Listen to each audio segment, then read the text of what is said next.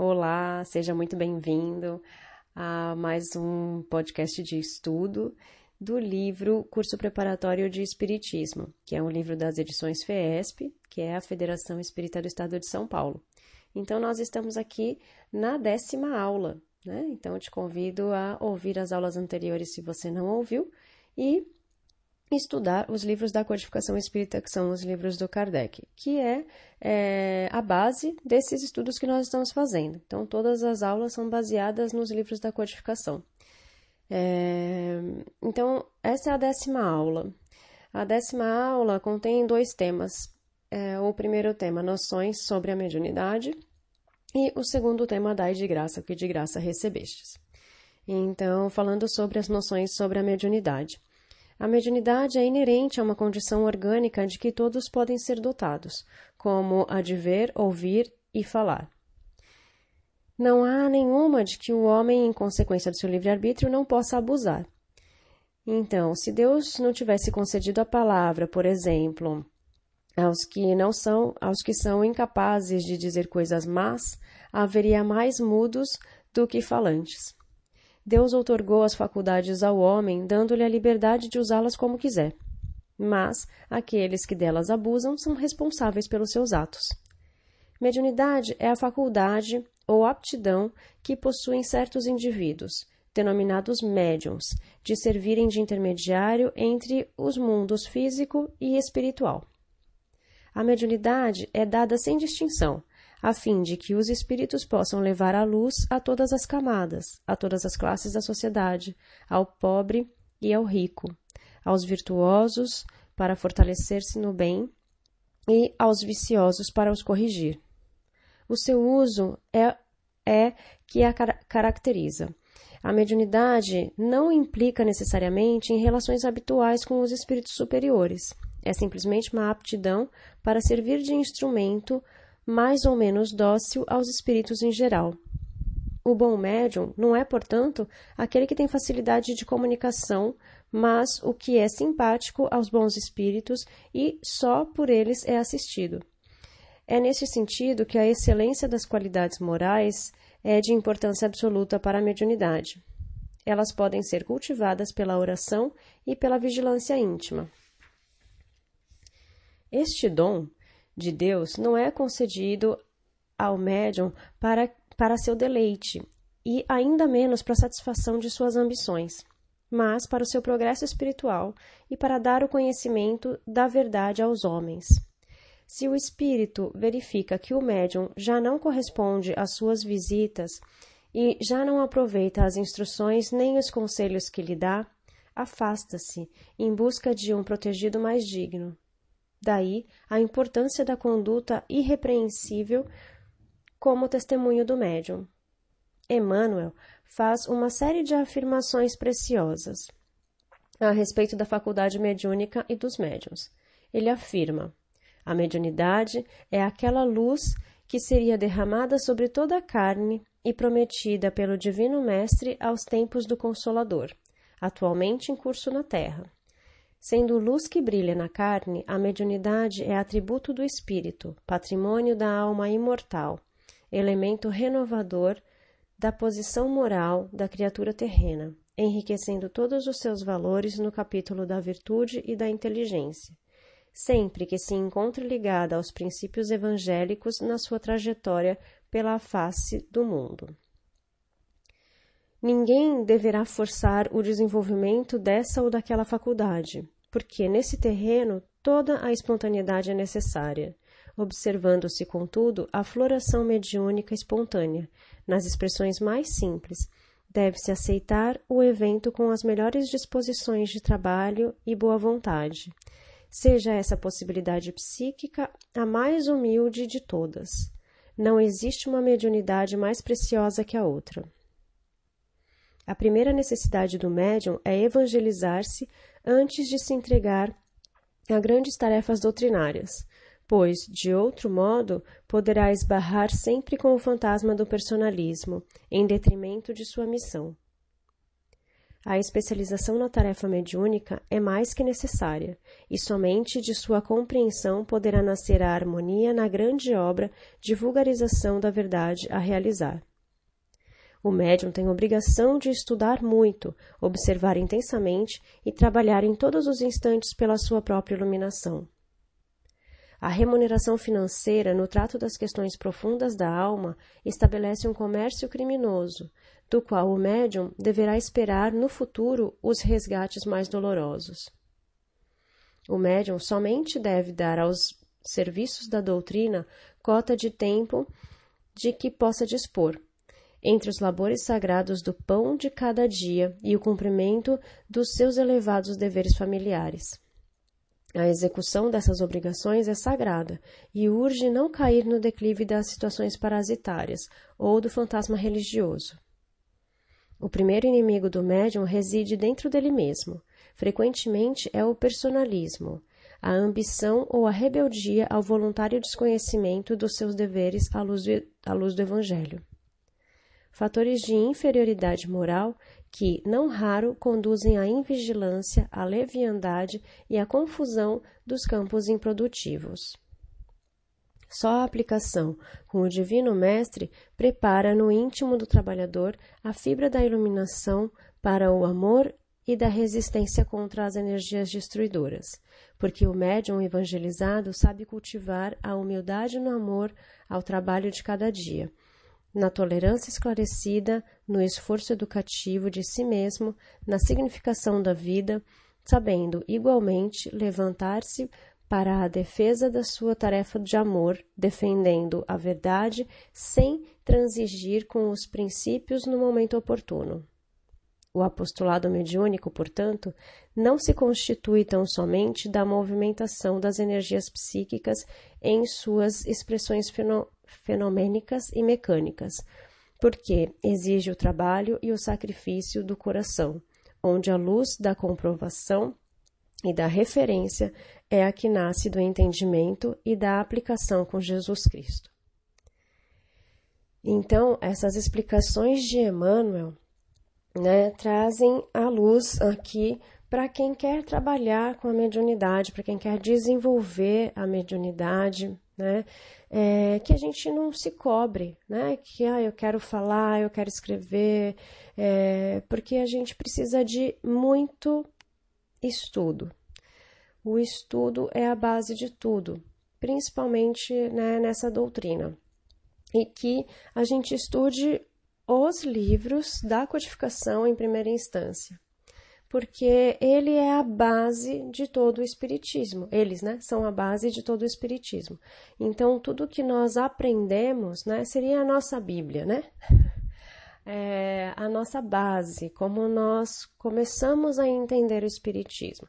Então, no livro dos Espíritos, a gente tem muitas explicações ali né, de como é que funciona a comunicação com os espíritos, o que existe, como é, é, como é, é, o lado espiritual, como é que funciona.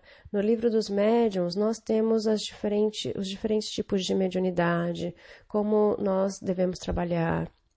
Né? E aqui nessa explicação, é, Emmanuel fala também da questão é, do estudo e da boa vontade, né?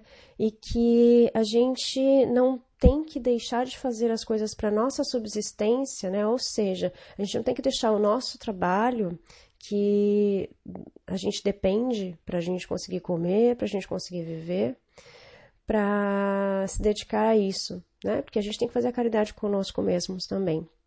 Então, e, mas o fato de você trabalhar e de você precisar dessa subsistência também não é uma desculpa para você não se dedicar à parte espiritual, então, a gente tem que saber dosar tudo isso, né? Saber trabalhar as duas coisas. E ele fala também da questão da remuneração financeira. É, muitas pessoas, é, infelizmente, se utilizam da mediunidade para obter remuneração financeira.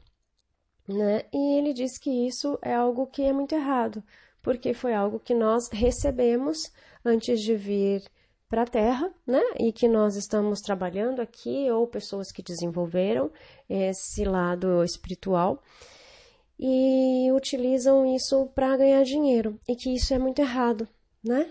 E nessa erraticidade, trabalhando com essa erraticidade, nós seremos cobrados. Então, as coisas podem ser muito dolorosas para nós no futuro. É, então a aplicação da mediunidade ela é diária, porque nós temos que é, estudar diariamente e praticar né, a caridade, o amor, que é a base do Espiritismo, né, os deveres morais é, a cada dia. Não adianta ficar só na teoria, só no que eu sei, só no que eu li. Então eu preciso praticar isso diariamente. Né? É, a segunda parte dessa aula diz: Dai de graça o que de graça recebestes. Curai os enfermos, ressuscitai os mortos, sarai os leprosos, expeli os demônios, dai de graça o que de, de graça recebestes. É, Mateus, parágrafo 10, versículo 8. Ai de nós, escribas e fariseus hipócritas, porque devorais as casas das viúvas, com pretextos de longas orações por isso sofrereis um juízo mais rigoroso. Mateus, parágrafo 23, versículo 14. Dai de graça o que de graça recebestes. Disse Jesus aos discípulos, recomendando-lhes dessa forma que não aceitassem pagamentos pela dispensação dos bens cuja obtenção nada lhes houvesse custado, isto é, que nada cobrassem dos outros por aquilo que não pagaram. O que eles receberam gratuitamente foi a faculdade de curar os doentes e expulsar os demônios, ou seja, os maus espíritos. Esse dom lhes fora dado de graça, para que aliviassem os que sofriam e ajudassem a propagação da fé. E por isso lhes prescrevera o Mestre que não transformassem em artigo de comércio ou de especulação, e muito menos em meio de vida.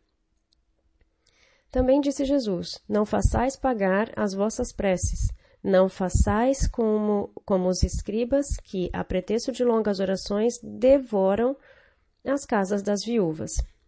A prece é um ato de caridade, um impulso do coração, e fazer alguém pagar por esse ato de intercessão junto a Deus em favor de outrem é transformar-se em intermediário assalariado, tornando-se assim a prece uma simples fórmula dependente da soma recebida.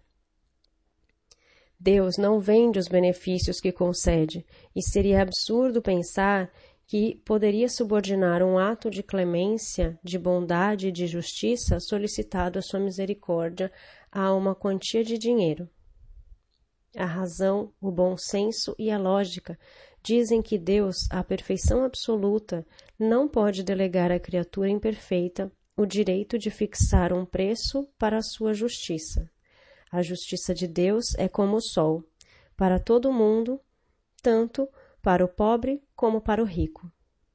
Os médiuns intermediários entre a espiritualidade e o mundo material, verdadeiras pontes de ligação entre dois planos de vida, são os intérpretes dos espíritos para a instrução dos homens, para lhes mostrar o caminho do bem e fazê-los à fé, mas não para vender palavras que lhes não pertencem de vez que não são o produto de sua concepção, nem de suas pesquisas, nem de seu trabalho pessoal. A mediunidade séria não pode ser nem será jamais uma profissão, mesmo porque, e sobretudo no seu aspecto de concessão como prova, é uma faculdade essencial, móvel e variável. Não é, portanto, a mesma coisa que a capacidade adquirida pelo estudo e pelo trabalho, da qual se tem o direito de usar. Sobretudo, a mediunidade curadora é que jamais deveria ser explorada, pois, como nenhuma outra, requer com maior rigor a condição de despreendimento e a capacidade de renunciação santificante. O médium curador é o veículo para a transmissão do fluido salutar dos bons espíritos e nessas condições jamais tem o direito de vendê-lo. Então não se vende a mediunidade, né? Você não pode cobrar para fazer uma oração para alguém. Você não pode cobrar para dar um passe em alguém. Você não pode cobrar para fazer uma comunicação a alguém. Então, é esse o ensinamento: dai de graça o que de graça recebestes. Né? Você recebe a mediunidade gratuitamente. E você tem que continuar trabalhando com ela, estudando, você precisa é, trabalhar com ela de forma ética, porque você não pagou nada por isso. Então, por que você vai cobrar das outras pessoas, fazer disso sua fonte de renda? Então, é, você vai ser cobrado por isso se você fizer usar dessa forma errônea, né? Então, isto é o dai de graça, o que de graça recebestes, que Jesus queria dizer. Né? É errado, sim, cobrar pela mediunidade.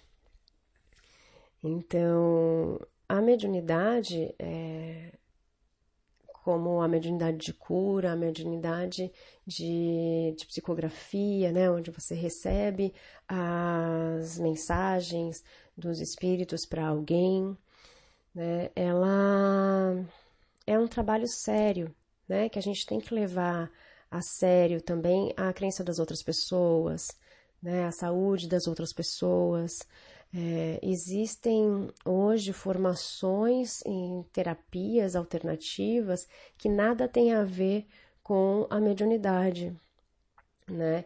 E que isso sim são formações, são outras coisas que podem ser cobrados. Ela vai cobrar, ela vai pagar para fazer um curso é, de manipulação de energias, né? É, reiki, esses tipos de coisa e você e depois que ela faz esse curso, ela pode cobrar ou não pelo seu atendimento, né? Mas a mediunidade ela é dada de graça. Então é diferente de